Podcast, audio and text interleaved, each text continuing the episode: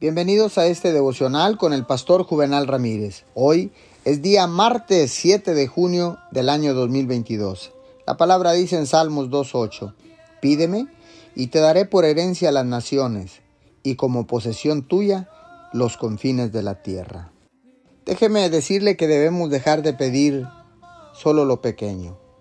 Debemos dejar de actuar como si estuviéramos molestando a Dios. Dejemos de hacer oraciones débiles y para salir del paso. Su Padre es el dueño de todo. Él creó el universo.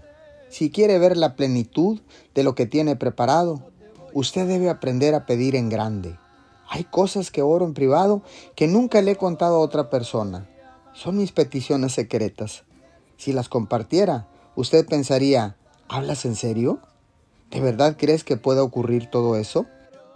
El hecho es que quizás no todas sucedan, pero si no alcanzo mi máximo potencial, no debe ser porque no pedí la ayuda de Dios. No quiero llegar al cielo y que Dios tenga que decirme, Juvenal, yo tenía todo esto para ti, abundancia, buenas oportunidades, sabiduría, favor, gracia, sanidad y restauración, pero nunca pediste. Yo quiero que hagas oraciones pidiendo cosas grandes también.